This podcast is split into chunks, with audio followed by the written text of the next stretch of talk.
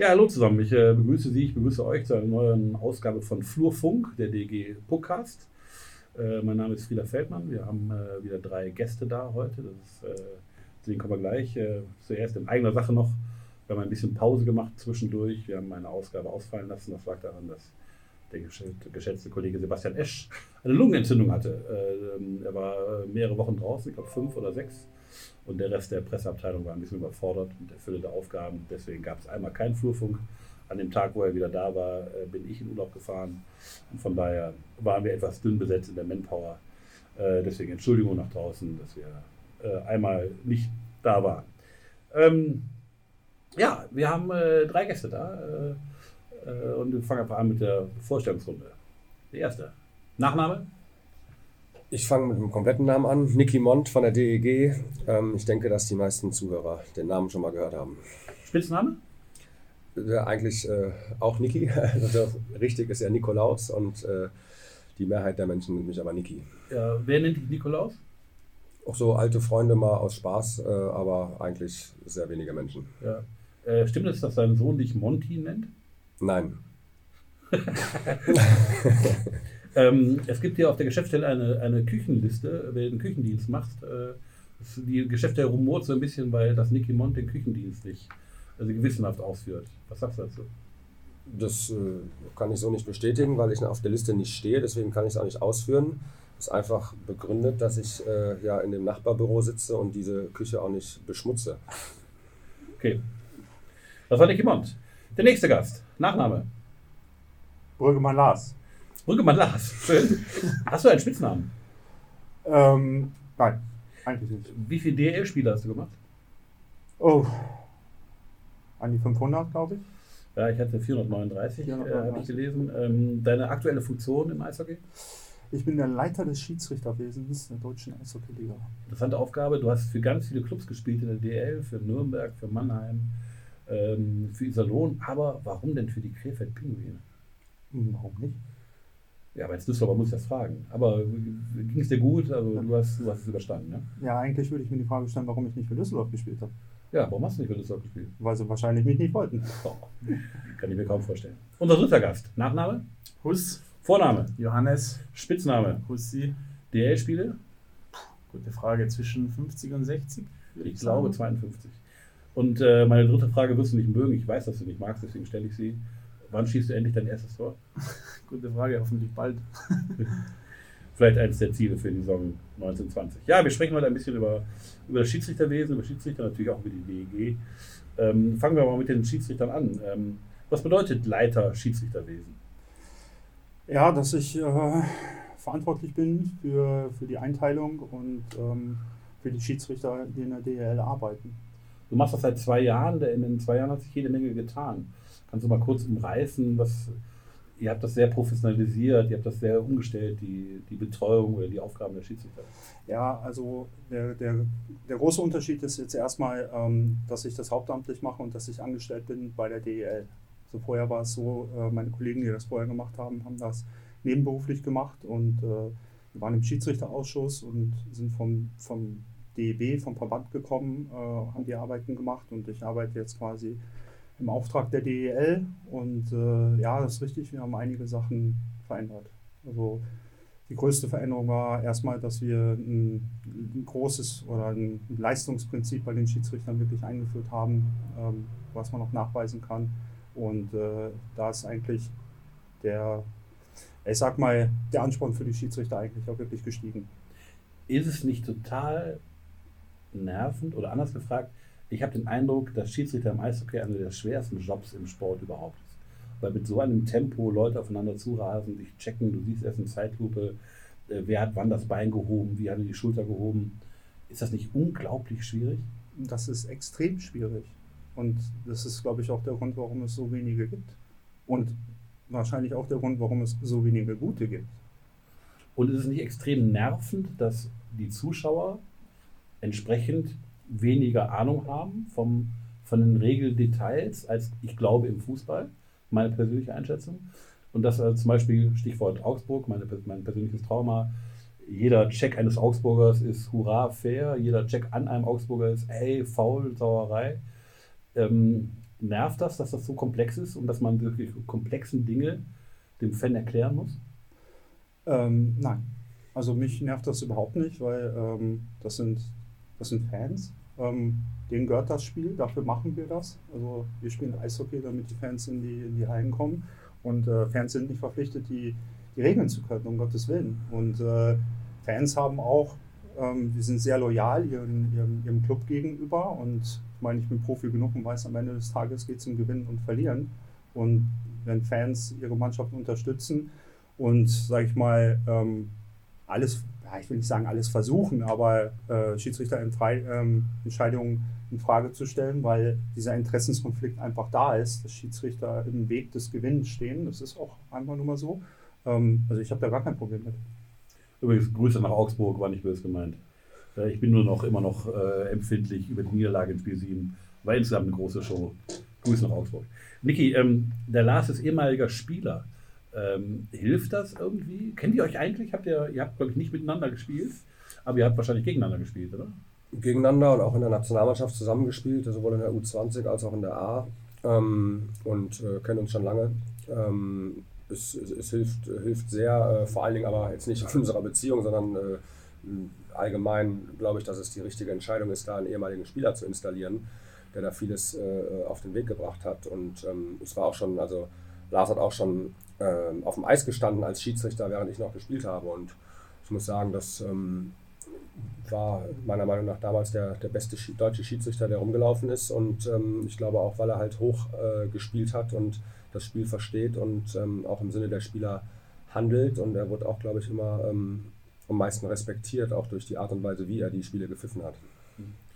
Äh, Johannes Fuss, äh, ich glaube, dass, also mein Eindruck ist, er kann falsch sein, Frage auch an alle drei, dass sich aktuelle Spieler kaum für Regeln interessieren. Also ich weiß, dass Tino Boos, der ja immerhin äh, hohe Funktion hatte, kommen wir später zu, irgendwann gesagt hat, er hätte vorher nie in ein Regelbuch geguckt. Er, das läuft alles nach Gefühl ab. Man weiß irgendwie, was richtig ist oder was falsch ist. Aber so richtig regelkonform sind Spieler manchmal gar nicht, oder? Ich finde das eine schwierige Frage. Ähm, kann man das sagen? Ja, ich würde sagen, jeder spielt das Spiel und, und ich finde, wenn Regeln verändert werden, dann sind das nicht so riesige Veränderungen und, ja. und deswegen, äh, ja, wie gesagt, extrem schwierige Frage, finde ich. Weiß nicht. Also ich helfe ihm mal ein bisschen, ähm, weil er ist natürlich noch aktueller Spieler und da ist es immer schwierig, so eine Frage zu beantworten. Ich bin ja ein ehemaliger Spieler und kann das sehr gut beantworten. Also ich hatte keine Ahnung von den Regeln, als ich gespielt habe. Und äh, ich weiß, dass zu meiner Zeit die wenigsten eigentlich auch Zugang zu den Regeln hatten. Das war wirklich auch ein großes Problem, weil die Regelbücher lagen irgendwo in einer Geschäftsstelle oder irgendwo in der Kabine rum. Und es ist im Moment eigentlich mehr so ein, man lernt die Eishockey-Regeln durch, ja, indem man groß wird, durch die Trainer eigentlich. Ähm, aber richtig ins Detail ist man als Spieler dann nie gegangen. Okay. Ähm, trotzdem nochmal die Frage, also wir hatten eben auf dem Weg hierhin, ähm, äh, wir kommen gerade von einer, einer kleinen Schulung äh, Lars, du hast die Mannschaft der DEG, wie alle anderen Teams auch, äh, kurz eingeführt in die, ähm, in die Regeln oder in die neuen Auslegungen der Saison 1920. Ist das, Niki für, und Johannes, für euch irgendwie ist das eine, eine, eine, wertige Veranstaltung, da mal so ein bisschen Gefühl zu bekommen für Schiedsrichterwesen und äh, für die Dinge, die da aufploppen? Ja, auf jeden Fall. Also wir machen das ja schon seit Jahren, ähm, dass man informiert wird über Regeländerungen. Es ist natürlich auch immer sehr interessant, weil es ja auch äh, so ist, dass wir oft äh, neue Spieler aus meistens Nordamerika haben, die, die noch nie in Europa oder in der DEL gespielt haben. Und da gibt es schon ein paar grundlegende Unterschiede. Das heißt, es wird nicht nur darauf hingewiesen, was sind die, die neuen Regeln in der DEL, sondern auch, was muss man den Spielern, die noch nicht in der Liga waren, vielleicht mit auf den Weg geben, mit beispielsweise äh, Helm verlieren, man muss wechseln gehen oder sowas. Das ist, glaube ich, so eine, eine Sache, die die Nordamerikaner nicht, nicht kennen. Ähm, und es ist informativ, es ist wichtig und ähm, da, da, wird den Spielern natürlich äh, der, der neueste Stand des Regelbuchs äh, erklärt und auch ein bisschen die Hintergründe. Und ähm, das wird immer ganz gut, ganz gut angenommen und ist äh, auf jeden Fall wichtig. Ist es nicht erstaunlich, nochmal anknüpft an eben, manchmal diskutieren wir montags 10 vom Wochenende und da gibt es hier im Büro oder auch bei euch Fachleuten völlig unterschiedliche Meinungen manchmal. Von hin zu war gar nichts bis hin zu müsste eine Sperre geben. Wie empfindest du die Komplexität von, von Eishockey-Zweikämpfen? Ja gut, das ist ja, sag ich mal, das ist ja eher die Sache mit diesen nachträglichen äh, Spielsperren. Ähm, das ist natürlich Ansichtssache ne? und äh, da wird, wird immer viel diskutiert, da wird auch immer viel diskutiert werden, ähm, weil es halt verschiedene Sichtweisen gibt und äh, ich denke, das ist relativ normal. Ich glaube, abgesehen von diesen Spielsperren ähm, ist es schon so, dass die, dass die, äh, ja, die Schiedsrichter schon äh, eine bessere Linie fahren oder eine einheitlichere Linie fahren, auch wie vor Jahren mal das eingeführt wurde, weil ich meine, früher durfte man haken, wie man lustig ist und ähm, das ist jetzt schon, ich sag mal, per Regelbuch war das damals auch schon ein Foul, aber wenn halt der, der Gegenspieler nicht, nicht geflogen ist oder weiß ich nicht, dann, dann war es halt eben kein Haken. Und ich glaube, dass da schon eine strengere äh, Regelauslegung stattgefunden hat und es schon äh, eine Linie zu erkennen ist. Frage an alle drei: Gibt es irgendeine Regel, die, wenn ihr könntet, wie ihr wolltet, ändern würdet? Was ich, äh, was ich von Torum abseits über, über, über weiß der Geier, irgendwie ein Aspekt des Spiels, wo ihr denkt, äh, das würde ich gerne ändern oder das hätte ich gerne anders? Also zunächst mal bin ich ja auch derjenige, der da sitzt und Regeln ändern kann. Ähm, ja. Von daher äh, habe ich noch einige Sachen auf der Liste, die geändert werden in Zukunft. Äh, das geht aber auch alles nicht so schnell. Ähm, Nochmal kurz zur Aufklärung. Also Torraum abseits gibt es eigentlich auch nicht. Das heißt eigentlich Mann im Torraum, okay. ähm, weil das ist kein Abseits. Ähm, aber das sind nur Feinheiten, Nuancen. Ähm, die Regeländerungen, die wir machen, oder wenn wir Regeländerungen machen, das ist immer ganz wichtig, äh, es, es, muss einen Hintergrund geben. Also wir nennen dann immer den Geist der Regel. Wir haben jetzt äh, letzte Saison ähm, gesagt, wir kreieren unser eigenes Regelbuch, ähm, weil es einfach besser für unser Produkt ist, besser für unser, für unser Spiel ist. Ähm, das IIHF-Regelbuch, nachdem wir lange Jahre gespielt haben, ist eigentlich für Turniere gedacht. Also wo, wenn die IIHF ihre Turniere spielt, U18, U20, Olympische Spiele, das ist alles, alles vor Ort, es ist äh, komprimiert und wenn wir äh, eine Saison spielen über acht Monate äh, deutschlandweit, ist es nicht einfach, einfach so zu übernehmen. Ähm, wir machen uns immer Gedanken darüber, wie wir die Regeln ändern. Eine, eine Sache, die wir immer auf der, also die unsere oberste Prämisse ist, ist einfach die Spielersicherheit. Ähm, dann, dann geht es immer um Fairness, das ist sehr, sehr, sehr wichtig. Ähm, dann gucken wir auch immer Regeln, dass wir Regeln äh, einführen, wo wir mehr Tore bekommen. Das ist, äh, Was sagen eigentlich die Torhüter dazu? Also ich höre das oft, äh, es sollen mehr Tore fallen. Äh, stört das nicht die Torhüter? Ja, natürlich stört die das. Aber abgesehen davon, äh, über die Torhüter können wir gleich noch, wenn ich das noch zu Ende sagen darf. Ähm, das mit den, mit, den, äh, mit den Toren ist natürlich auch äh, eine Sache, weil Mannschaften und Trainer, ähm, dadurch, dass Eishockey so unberechenbar ist, kann man am besten kontrollieren, wenn man verteidigt. Also wenn man die Verteidigung, die Defensive trainiert. Und Trainer sind eigentlich so, dass sie sehr, sehr viel Defensive schulen Dadurch geht ein bisschen die Attraktivität verloren und es fallen weniger Tore und wir müssen immer Regeln machen, damit mehr Tore fallen.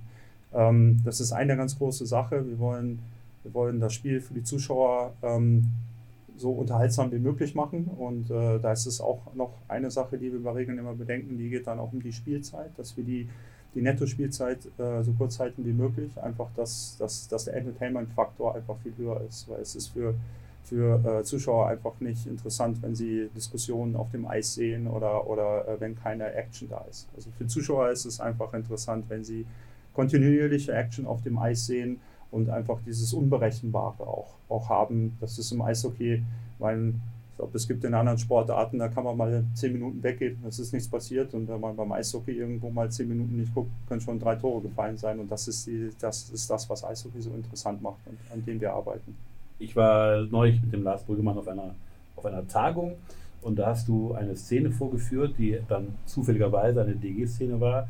Äh, wir spielen in Straubing, das Spiel ist in der Verlängerung und ein Straubinger fährt auf das Tor zu.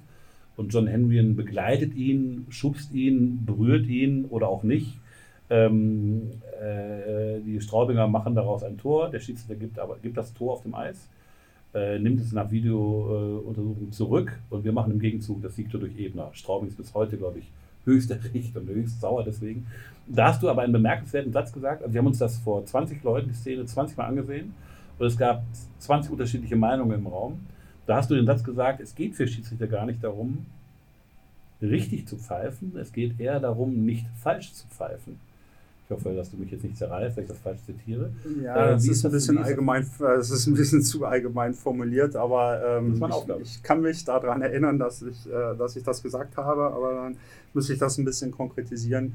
Äh, es geht einfach darum, ähm, dass Eishockey doch sehr, sehr subjektiv ist. Also ähm, es passieren viele Sachen und es gibt viele, viele Meinungen zu sehen. Und Schiedsrichter sind einfach auf dem Eis dafür da, ähm, das Spiel sicher und fair zu leiten. Da, das ist ihre Hauptaufgabe, die sie machen müssen. Ähm, darum ist es auch von unser Standard her so, dass sie jede Situation bestrafen müssen, wo es um die Sicherheit der Spieler geht. Also sollten. Dass das nicht perfekt ist, äh, brauchen wir nicht drüber reden. Ich glaube, das dürfte allgemein bekannt sein. Ähm, Torchancen sind immer eine, eine Sache. Da ist das Augenmerk drauf. Da müssen sie sehr, sehr genau sein, egal wann, egal wo. Diese Sachen müssen geahndet werden. Und natürlich offensichtliche Sachen. Aber es gibt so viel, was da noch passiert äh, zwischendurch. Das nennen wir einfach Judgment. Das ist einfach das Ermessen des Schiedsrichters. Und das basiert einfach auf der, ähm, auf der Position des, des, des Schiedsrichters, ähm, auf seine Sichtlinie.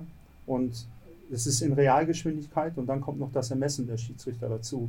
Und äh, das wird niemals perfekt sein. Niemals. Und Szenen können immer so oder so ausgelegt werden.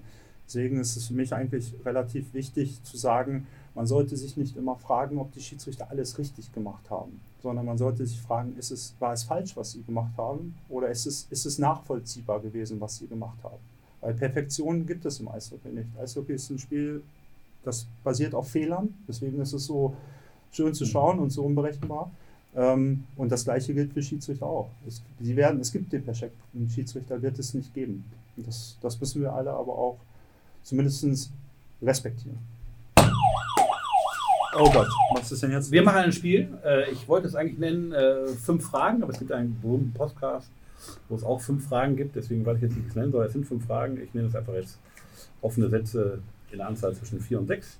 Ähm, es ist ein Spiel an euch, Johannes Huss, Niki Mont. Ich stelle euch eine Frage und ihr müsst sagen, äh, wie ist die richtige Entscheidung. Haben wir nicht abgesprochen, weißt du auch nicht, aber Lars kann hinterher quasi aus Schiedsrichter-Sicht sagen, wie die Entscheidung ist. Ähm, was glaubt ihr? Ein Zuschauer wirft einen Bierbecher aufs Eis.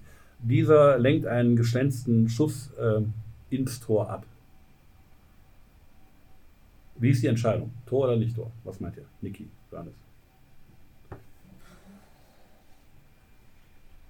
Der Thomas wird nervös, wenn alle schweigen, dann überlegt sich hinter was schneidet. Ein Bierbecher lenkt einen Puck ab. Ist der, ist der Becher Luft oder ist das irgendwie relevant? Lars scharf schon mit den. Mit den ja, ich hätte jetzt erst überlegt, ob man also quasi, normal würde ich sagen, es wird das Spiel abgepfiffen, weil es zu gefährlich ist. Ähm, wenn das quasi nicht abgepfiffen wurde und es ist schon passiert. Ähm, ja, ist eine schwierige Frage. Ich würde sagen. Entscheide ich? Tor oder nicht Tor? Nein. Kein Tor? Johannes, was meinst du? Ich würde auch nicht sagen, weil wie der Lars vorhin gesagt hat, es ist für die, für die Sicherheit muss gesorgt werden auf dem Eis, dafür sind die Schiedsrichter da. Ich glaube jetzt nicht, dass ein Plastikbecher irgendeinen Spieler verletzen würde, aber ich glaube, das fällt in den äh, Punkt mit rein, dass das Spiel abgepfiffen wird und dass es kein Tor ist. Ja, das, das, ist eine, äh, das, das sind so Sachen, ähm, ich hoffe, dass es das nie passieren wird, aber da hatte Niki schon die gut, äh, also eigentlich das richtig formuliert. Ähm, wenn sowas passiert, sollte das Spiel sofort unterbrochen werden und äh, das Tor wäre nicht gültig. Dasselbe gilt natürlich für einen Flitzer. Haben wir im Eishockey eigentlich schon mal einen Flitzer gehabt? Hat jemand schon einen Flitzer gesehen? Nackten Menschen auf dem Eis? Zu rutschig. Viel zu kalt. Viel zu kalt. Viel zu kalt. Viel zu kalt. Das ist nicht attraktiv, vor allem nicht bei Männern. Okay. also wenn ein, ein Flitzer aufs Eis und den... Äh, ja, wir haben auch höhere Banden, ne? das ist auch schwieriger. Ja, aber es ist für die Zuschauer ein Spektakel, wenn ein nackter Mensch... Egal. Okay, war keine ernst gemeinte Frage, zählt nicht unter die fünf. Ähm, wir haben in dieser Saison ja die neue Regel, dass, wenn, vielleicht kannst du kurz erklären, wenn ein Spieler den Helm verliert, musste er bis jetzt sofort vom Eis und neu ist, korrigieren mich, wenn ich es falsch sage, er darf sich seinen Helm wiederholen, holen vom Eis, wenn er nicht ins Spiel eingreift. Aber dann muss er runter. Ähm, also eigentlich ist das gar nicht neu. Äh, es ist eigentlich genauso wie letztes Jahr war. Der Spieler muss, sobald er den Helm verliert, sofort das Eis verlassen. Er darf weder ins Spiel eingreifen, jemanden behindern, den Puck spielen. Er darf nicht aktiv ins Spiel eingreifen.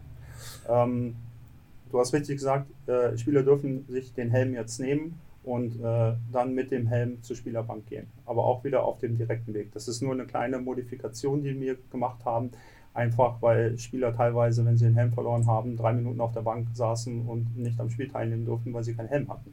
Also wenn sie den jetzt nehmen, ohne im Spiel teilzunehmen oder das Spiel zu beeinflussen und dann runtergehen, ist das erlaubt. Frage an euch. Ein Spieler klaut einem anderen Spieler den Helm. Darf er sich den wiederholen oder muss er sofort vom Eis? Ein Spieler klaut einem anderen Helm Ja, aber gibt es ja und manchmal. der Also- B-Klaute, ob der sich den wiederholen darf. Ja, und der Beklaute. Ja, es ist ja schon mal, also es ist ja eine Straftat, wenn du den Helm klaust. Das ist ja auch, also kommt ja auch nicht ganz so selten vor, dass man auch im Zweikampf irgendwie einen Spieler sieht. Ähm, hätte ich natürlich nie gemacht.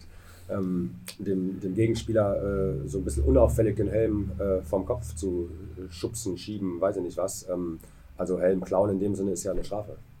Okay. Was? Ja, also ich will jetzt hier nicht einen auf Korinthenkacker machen, aber äh, Clown ist nicht. Clown ist nicht. Okay. Ähm, Team A nimmt kurz vor Schluss den Torhüter vom Eis. Ähm, also hat sechs Feldspieler. Macht aber in dieser Situation ein Icing. Und bei Icing ist ja so, dass du eigentlich nicht wechseln darfst. Also Team A muss jetzt im eigenen Drittel ähm, einen Bully spielen mit sechs Feldspielern ohne Torhüter oder dürfen die den Torhüter zurücknehmen? Was meint ihr, Niki Johannes? Willst du? Äh, kann ich ehrlich gesagt nicht, nicht beantworten. Ja, was Muss ich ganz ehrlich sagen. Ich glaube, dass der Torhüter wieder ins Tor darf. Und ich bin mir eigentlich sicher, ob, obwohl du sagst, ein Wechseln verboten, aber es ist ja in dem Sinne kein richtiger Wechsel, wie man den Wechsel meint. Und ich also bin mir sicher, dass der Torwart wieder ins Tor darf. Vollkommen korrekt. Der Torhüter darf zurückwechseln. Gegen einen Spieler, ja. Okay, äh, bei einem Schlagschuss zerbricht der Puck. Haben wir schon gesehen hier beim Training. Äh, beim Schlagschuss zerbricht der Puck und der größere Brocken des Pucks fliegt ins Tor. Tor oder nicht Tor? Johannes, Nein. du hättest dir besser am Sonntag vorgestellt. Ne? Lieber zu Hause auf der Couch jetzt. Kann sein. Ähm, nein, nein. Mhm. Weil auch bei irgendwelchen Entscheidungen, ob der auf der Linie war oder nicht, muss der ganze Puck im Tor sein. Und wenn da ein, zwei Millimeter nicht drin sind, dann ist es kein Tor. Und wenn dann, weiß ich nicht, ein halber Puck im Tor ist und der andere ist, weiß ich nicht wo, dann ist das kein Tor. Lars ist ganz nervös bei der Frage. Wir lassen Ja, ich- wissen, wir ja, lassen was- wundern Also, über deine Fragen. Ich muss ganz ehrlich sagen, äh, wir sehen hier gerade, dass der Frieder sich ein Wasser geholt hat und bei der Fantasie weiß ich nicht genau, was da sonst Ich- noch ich drin ist. Also, da muss ich ganz ehrlich sagen. Die Frage äh, davor war übrigens von dem aber- geschätzten äh, ehemaligen Mitarbeiter Thomas Meinders. Schöne Grüße an Thomas. Äh, ähm, wir vermissen dich. Äh, die habe ich mir gestern am Flughafen ausgedacht. Also eine sehr blühende Fantasie, richtig. Ja. Ja. Aber ähm, sollte das passieren, äh, wie du richtig gesagt hast, ähm, es, ist der, es ist die Regel, dass der Puck ähm, im vollen Umfang die Linie übersteht muss. Und wenn die Hälfte fehlt, dann ist nur ein halbes Tor. Aber wenn noch 100% vom Bruchstück über der Linie sind, dann ist das äh, okay. Ja, das ist halt, glaube ich, ähnlich wie mit dem, also wenn der Puck kaputt ist, ist das Spiel erstmal unterbrochen. Ne? Also Äh, okay. Genau. macht der Torwart, weiß ich nicht, oder macht einen Save mit der halbe, halben Scheibe und ja, egal. Let- Letzte Frage: Darf ein, an euch, darf ein Hauptschiedsrichter, was glaubt ihr, darf ein Hauptschiedsrichter in der Drittelpause den Linienrichter entlassen, weil er mit ihm nicht zufrieden ist? Ich glaube nicht, dass das dem äh, Hauptschiedsrichter zusteht. Also, ich glaub, wenn, dann dürfte das der Lars, aber ich glaube, der macht das unterm Spiel auch nicht. Okay? Nein. Macht ein, macht ein Hauptschiedsrichter nicht. Nein. Der hätte dann ein sehr ernstes Gespräch mit mir. Okay. Äh, danke für dieses Spiel. Ähm, Super Frage. Ich habe Frieda. ich hab, Ja, ich hab, Da muss man nicht mal loben. Ne? Wahnsinn. Also, das war wirklich. Ja. Äh, ich habe mit mehreren Leuten, das äh, war eine Flughafenkommunikation in verschiedenen WhatsApp-Gruppen. Ähm, ich habe auch noch welche, aber die waren zu schreck. Okay. Ähm, wie viele Schiedsrichter gibt es eigentlich in der DL? Das sind deutlich mehr geworden, oder? Nee, eigentlich deutlich weniger. Ja, okay, doch nicht genug vorbereitet, aber äh, hil- hilf mir, ähm, äh, es sind äh, mehr Profi-Schiedsrichter geworden. Ja, also wir haben die Anzahl der Profischiedsrichter erhöht. Ähm, es waren mal, also zu meiner Zeit waren es drei. Ähm, jetzt haben wir sechs äh, Vollzeitschiedsrichter und dann jetzt haben wir dieses Jahr noch einen, ich nenne ihn mal semi-professionellen Schiedsrichter dazu bekommen, äh, der sich ähm, Arbeitszeit ähm, wenig, also weniger Arbeitszeit hat und sich mehr auf Eishockey konzentrieren kann. Und äh, also es ist auch der richtige Weg, ähm, dass wir den Schiedsrichtern die Möglichkeit geben, sich so gut wie möglich auf die Spiele vorzubereiten. Im Grunde genommen haben wir äh, 14 und 4, 18 Hauptschiedsrichter plus noch Nordamerikaner, die uns ein bisschen zur Seite stehen und als Gastschiedsrichter hier arbeiten. Äh, bei den Linienrichtern haben wir 21 plus 3 ungefähr. Das ist immer dieses Plus, sind immer äh, unsere Prospects, ähm, die wir mit einbauen wollen äh, in den nächsten Jahren über, ähm, über Einsätze in, in die Liga. Und äh, dann haben wir noch Schiedsrichter-Coaches, ähm, die, die, die die Jungs betreuen und, und äh, coachen während des Spiels und nach dem Spiel. Ähm, das sind insgesamt sieben. Und da sind wir soweit erstmal recht gut aufgestellt. Und wie bei mir hier auch im Podcast, äh, Flurfunk, äh, kannst du relativ streng sein zu den Schiedsrichtern, glaube ich. Äh, ich bin streng hier? Ja, ähm, es gibt, glaube ich, eine ziemliche Qualitätskontrolle. Ähm, bei der DG anscheinend nicht, aber bei, bei äh, im Schiedsrichterwesen. Ähm, äh, du kannst die, glaube ich, auch schon mal böse anrufen nach Spielen, wenn du nicht zufrieden bist. Naja, gut, also ähm, Schiedsrichterkritik ist definitiv da. Ähm, ich, ich nehme das sehr ernst. Also ich nehme die Schiedsrichter natürlich auch in die Pflicht und ich habe auch eine gewisse Erwartungshaltung an die Schiedsrichter, weil äh, ich, ich kenne das nicht anders. Ich war professioneller Spieler und äh, als Schiedsrichter habe ich das auch ähm, zumindest versucht, sehr professionell zu machen. Ähm, und jetzt als Verantwortlicher des Ganzen äh, halte ich die natürlich schon in der Pflicht, ja, gar keine Frage. Und sobald ich mitkriege, dass irgendwas passiert, was mir oder halt auch der ganzen Schiedsrichter Abteilung nicht gefällt, äh, dann werden die darauf auch aufmerksam gemacht, sage ich jetzt mal so. Ich habe den Eindruck, dass die, das ganze Thema Schiedsrichter eigentlich in den letzten Jahren, also insgesamt, dass wir eine Verbesserung haben. Niki, wie siehst du das? Haben wir nicht irgendwie in den letzten ja, Jahren? Ja, absolut. Also ich glaube, dass es im Sport generell immer schwierig ist, da, ähm, also wie der Lars auch sagt, perfekt äh, geht es sowieso nicht, aber dass natürlich auch durch die verschiedenen Fanlager und durch die sogenannten Vereinsbrillen viel diskutiert wird und natürlich auch viel kritisiert oder gemeckert wird, aber ähm, erstens bin ich der Meinung, dass es, äh, dass es, also dass wir uns äh, von Jahr zu Jahr gesteigert haben und die Schiedsrichter äh, viel, viel besser sind, als sie noch vor Jahren waren. Ähm, und ich glaube auch, dass allgemein das so, so gesehen wird. Vielleicht werden es die wenigen, wenigsten so, so äh, ausdrücken, aber anhand der weniger werdenden Kritik, so empfinde ich das zumindest, ähm, ist es eigentlich auch ein Zeichen dafür, dass, es, dass wir da auf dem richtigen Weg sind und äh, Verbesserungen herbeigeführt wurden. Johannes, eine Frage an dich. Ähm, wie weit reden die Schiedsrichter eigentlich mit euch auf dem Eis? Also, wir hatten letztens, wenn man so mal so Cable Guys hört oder sowas, dann, äh, dann hört man schon mal einen Schiedsrichter sagen, hör mal, Uwe Reitz, lass das doch mal. Also, ich habe es jetzt dreimal gesehen, beim nächsten Mal Pfeifis oder sowas. Reden die mit euch, ermahnen die mit euch? Gibt es irgendeine Art von, von Kommunikation auf dem Eis? Also, zumindest sollten sie schon mal Sebastian sagen. Ach ja, nicht? Okay, also das, das ist was, ein Vornamen. Ja, also, ja, also jeder Schiedsrichter ist, es steht ganz oben bei uns auf der Liste, kennt ein Personal und äh, die, jeder Linienrichter, jeder Hauptschiedsrichter kennt die Namen. Äh, der kennt die Namen der Spieler. Ah, Moment, also jeder Linienrichter weiß, er steht für Johannes Fuß? Ja, natürlich. Der spricht ihn noch nicht mit Edu an, am Mittel, wenn er Mittelstürmer ja, ist. Ich, also, ich lerne, ich lerne und die Zuschauer, die Zuhörer lernen. Großartig. Wie weit sprechen wir mit euch, Johannes? Ähm, ich denke schon viel eigentlich. Es kommt natürlich auf die Situation drauf an. Ich sage mal, wenn, wenn ich irgendwie in der eigenen Zone irgendeinen Mann an der Bande klammer und, und der sieht es, dann schreit er Namen, Nummer, je nachdem, sagt, weiß ich nicht, tu deine Finger weg, je nachdem halt. Und dann äh, muss man es halt auch machen, weil sonst denke ich da jetzt nicht lang und dann sitzt man draußen auf der Strafbank. Ja. Wie weit darf man dann zurück sprechen? Also sagen, äh, so ein Quatsch, stimmt gar nicht? Oder ist das dann sofort, also ich weiß es wirklich nicht, wie weit wie hart ist eine Diskussion mit dem Schiedsrichter auf dem Eis? Äh, ich bin einer, der generell eigentlich nichts zurücksagt, sage ich mal, weil es meiner Meinung nach unnötig ist. Ich brauche keine Strafe provozieren. Ich werde die Meinung vom Schiedsrichter nicht ändern. Deswegen bin ich da eigentlich, glaube ich, persönlich ziemlich ruhig.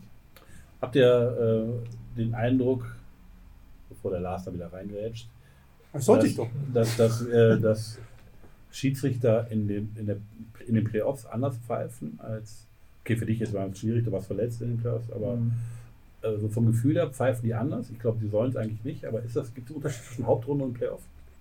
Jein, also ich meine, jetzt haben wir natürlich letztes Jahr auch mit, mit Augsburg eine sehr intensive Serie gehabt und ich glaube, Augsburg war die Mannschaft, die das klassische Playoff-Hockey verkörpert hat und ähm, es wird in der Regel nicht gepfiffen, was ich richtig finde und ich glaube schon, dass die Schiedsrichter wissen, dass es in den Playoffs um noch mehr geht und ich sag mal, äh, sie vielleicht noch mehr versuchen, nicht der entscheidende Mann im Spiel zu sein und dann vielleicht auch ähm, ja, also nicht ein Auge zudrücken, aber schon äh, wissen, dass sie mit, mit Strafen äh, was verändern können oder einen, Spielausgang beeinflussen können und dann vielleicht schon sagen, lass die Jungs auf dem Eis das entscheiden und in den Playoffs, dass dann nochmal ein Ticken härter zugeht, äh, weiß jeder und wird auch akzeptiert. Deswegen könnte ich mir schon vorstellen, dass in den Playoffs ähm, ja, äh, versucht wird, äh, keinen, keinen falschen, also es wird immer versucht, aber in den Playoffs hat das halt andere Auswirkungen, dass man da schon ähm, minimal mehr laufen lässt, weil es eben Playoffs sind? Ähm, also ich kann dem Betrachter, der das so sieht, kann ich zustimmen. Ja, also subjektiv ist das so. Ähm, das hat mehrere Gründe. Es ist einmal, das Playoff-Hockey ist wesentlich intensiver. Die Mannschaften wissen auch, also für die steht es auch steht wesentlich mehr auf dem Spiel.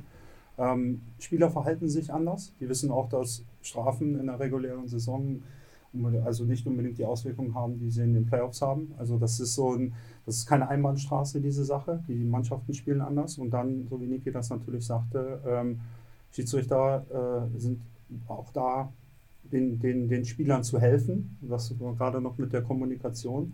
Und äh, sie sind natürlich auch da, das zu bestrafen, was offensichtlich ist und was für sie auch am leichtesten ist zu verteidigen. Das heißt also, ähm, sie, werden, sie gehen sehr bedacht an die Sache ran, wollen Sachen, sie wollen sich sicher sein, ähm, was, sie, was sie entscheiden und äh, um damit natürlich äh, so wenig wie möglich ins Spiel einzugreifen. Aber nichtsdestotrotz äh, ist das Regelbuch nicht kleiner in den, in den Playoffs. Also das ist jetzt wieder die andere Seite. Nein, es wird genauso gepfiffen ähm, oder gearbeitet wie in der regulären Saison. Ähm, es ist auch eine Erwartungshaltung an die Schiedsrichter da und äh, mhm. wenn eine Strafe passiert, äh, die erwartet wird, dann sollte die auch dann verhängt werden. Ich finde Eishockey sehr viel cooler als andere Sportarten. Ich mag das meiste daran wirklich.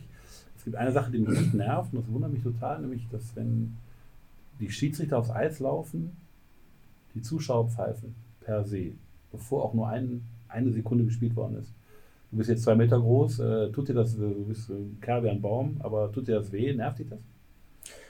Ja, also ich hatte schon vor, vorab mal gesagt, also dass, dass Fans jedes Recht haben, ihre Mannschaft zu unterstützen und, und äh, Stimmung zu machen. Ähm, aber das ist wirklich eine Sache, die ich nicht wirklich verstehe. Also das muss ich, also das geht auch so von, von der Logik her, funktioniert es bei mir auch nicht so, weil wenn Schiedsrichter einlaufen, die jetzt im Endeffekt äh, dafür da sind, dass das Spiel sicher und fair läuft, ähm, bevor das Spiel anfängt, dann haben sie eigentlich noch nicht wirklich viel falsch gemacht.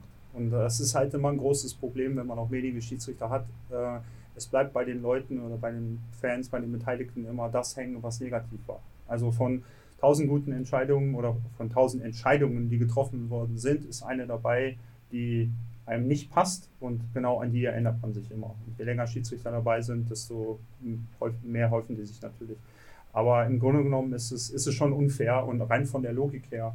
Also wenn ich jetzt äh, meine Mannschaft unterstütze und ich pfeife die aus, die jetzt gerade aufs Eis kommen, weiß ich nicht, ähm, was da für eine Logik hintersteckt. So. Also ich weiß nicht, ob wir mit Flurfunk einen Erziehungsauftrag haben. Wenn wir ihn haben, sei hiermit gesagt, also Leute, die Eishockey lieben, äh, äh sollten Schiedsrichter nicht auspfeifen. Wir, wir brauchen die und es ist ungeheuer schwer. Naja, zumindest am Anfang des Spiels. Also wenn dann irgendwas ist, was denen nicht gefällt, dann dürfen sie durchaus pfeifen, weil die sind ja nicht aus Zucker, ne? die haben sich das ja ausgesucht. Okay, kommen wir so langsam zum, zum, zum Ende der, des Schiedsrichterkomplexes. Auf welche Neuerungen oder welche Schwerpunkte oder was ist anders? Worauf kann ich die Zuschauer einstellen in der Saison 1920? Nur das Wichtigste. Also, das Positive ist schon mal dabei, äh, wir haben keine großartigen Regeländerungen, wir haben ein paar Modifikationen gemacht dieses Jahr, ähm, einfach um das Spiel wie gesagt, noch interessanter zu machen und, und schneller zu machen, Spielablauf und äh, vielleicht auch ein bisschen spielerfreundlicher zu machen. Also wir haben dieses Jahr ähm, wieder nordamerikanische Regeln übernommen, wo Spieler, die nicht mehr am Spiel teilnehmen können, in, ein, in einem Drittel, ähm, dass sie in die Kabine gehen dürfen, einfach um da Emotionen äh, abzuarbeiten und da nicht auf der Strafbank sitzen zu müssen, ähm, wenn, sie, wenn sie Verletzungen haben, sich behandeln lassen zu, zu, zu können. Äh, die dürfen in die Kabine gehen.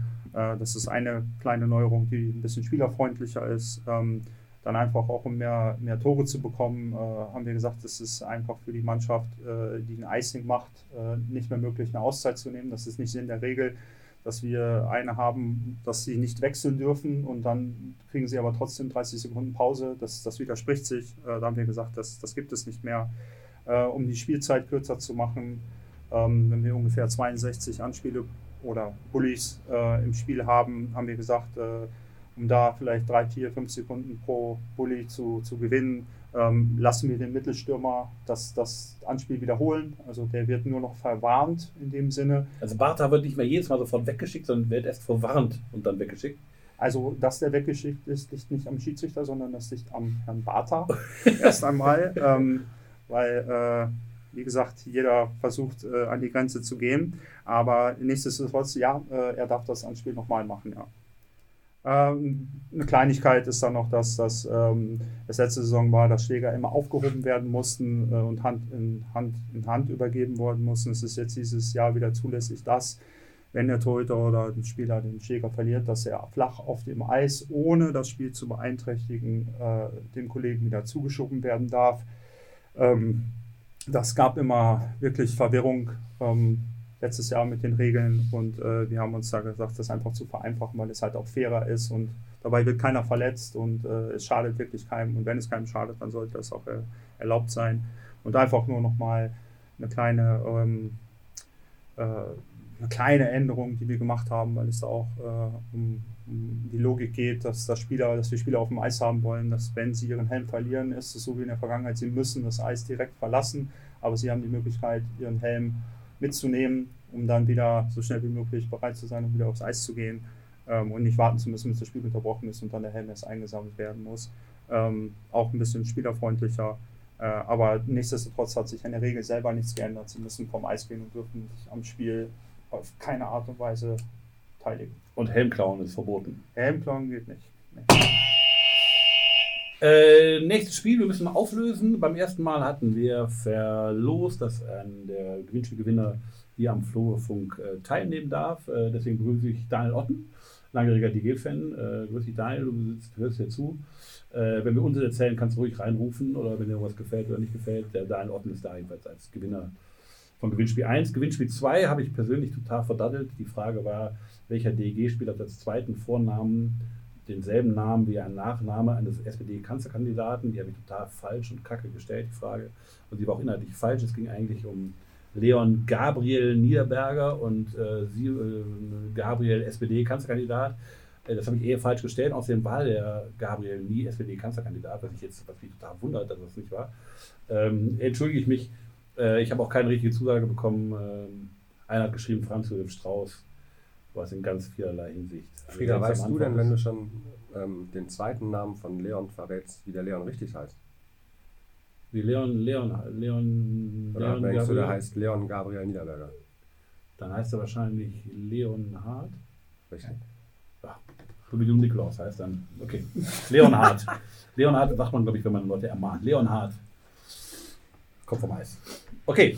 Ähm, nächstes Gewinnspiel ist mal eine Frage an die, an die Eishockey-Fachleute da draußen. Ich habe äh, im Urlaub ein Foto gesehen, wo Michael Jackson 1984 einen Puck einwirft beim Spiel Pittsburgh gegen Vancouver und ähm, darunter war eine riesen Diskussion, ob man jetzt Michael Jackson gut finden darf oder nicht, egal.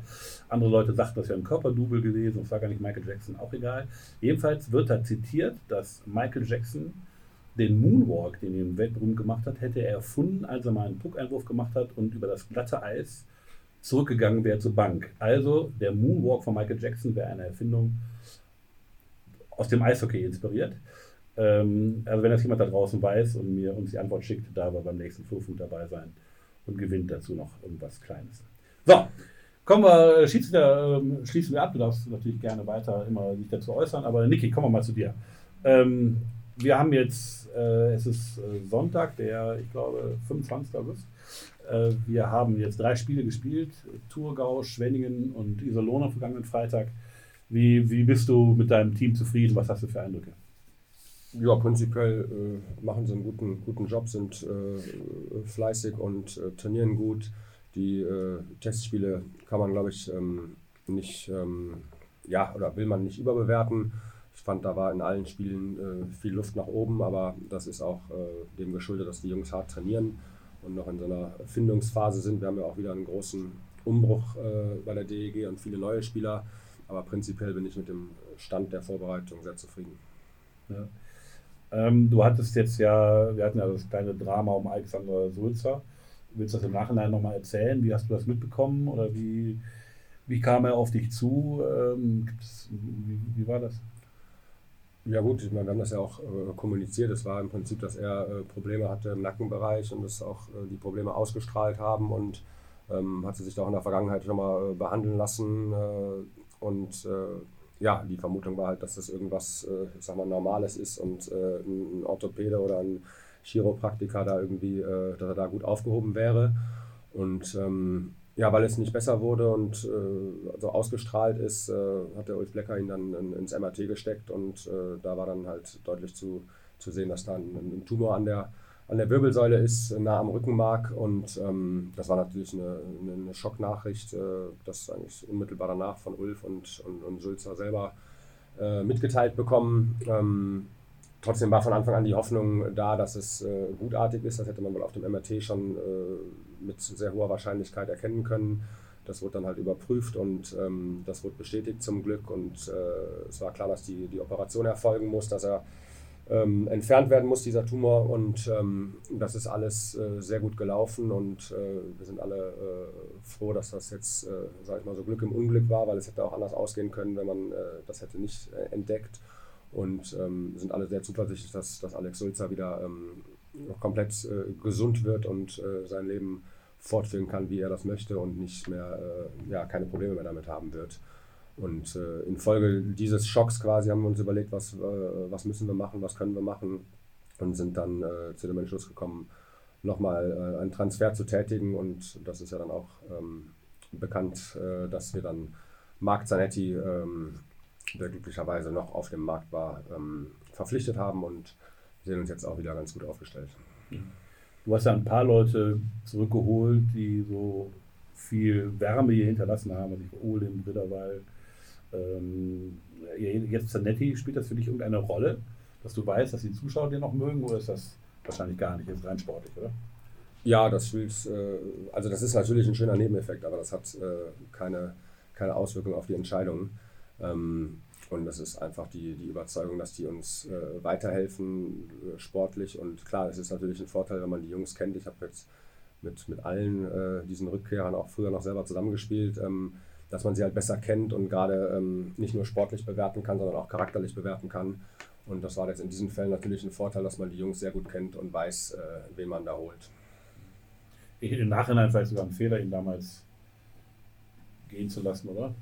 War nicht deine Entscheidung, weiß ich aber. Äh ja, ich war ja damals noch, noch Spieler. Ich, ich weiß nicht, warum er gegangen ist. Äh, keine Ahnung, aber ich meine, er ist dann nach Schweden gegangen, wobei erst in die zweite schwedische Liga, aber es waren ja auch die Zeiten, wo bei uns äh, ja, keine, keine besseren Gehälter möglich waren. Das hat sich ja mittlerweile ein bisschen gedreht und wir auch wieder da ähm, im, im, gehobenen oder im Mittelfeld der Liga uns bewegen. Damals waren wir wahrscheinlich die, die, die, die günstigste Mannschaft der Liga und ähm, es ähm, war ja auch seine erste Station hier nach dem Junioren-Eishockey in Nordamerika. Also hat wahrscheinlich damals für ein Apfel und Ei gespielt, hat sich hier ganz wacker gemacht und hat dann ja auch äh, in der zweiten schwedischen Liga, dann in der ersten schwedischen Liga äh, bis ins Finale gekommen und in der KHL äh, gespielt. Also ich denke mal, dass das ähm, nicht zu verhindern war, weil prinzipiell waren wir, glaube ich, immer hier auch alle zufrieden mit ihm.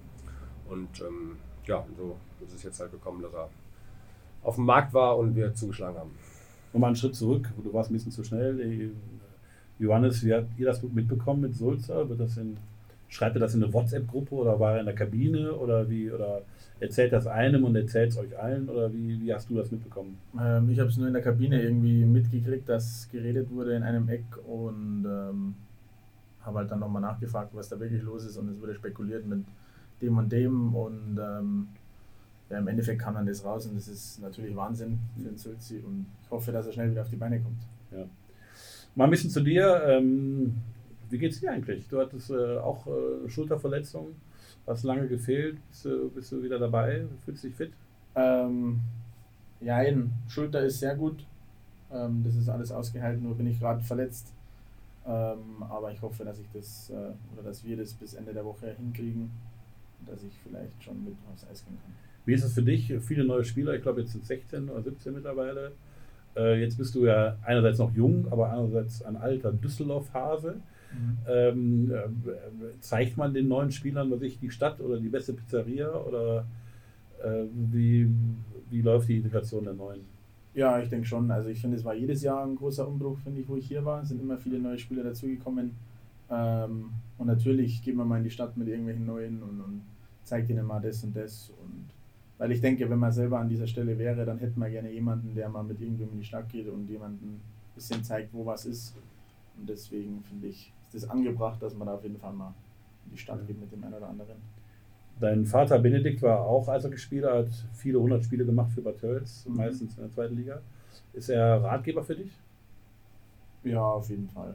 Klar. Äh, da wir aber vom Spielstil her sehr verschieden sind, der ist, glaube ich, nach wie vor äh, Strafbank. Nicky Mon lacht. Warum lacht Nicky Mon? Strafbank Was heißt verschieden? War das ein Ne, ich muss ehrlich sagen, ich habe einen Husbenne nie spielen sehen.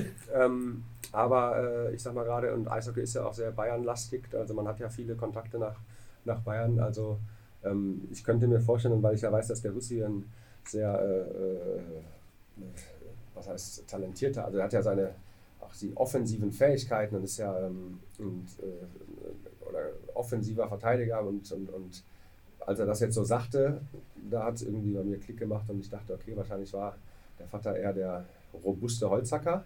Und das würde dann auch erklären, dass er da in Bayern sehr bekannt ist.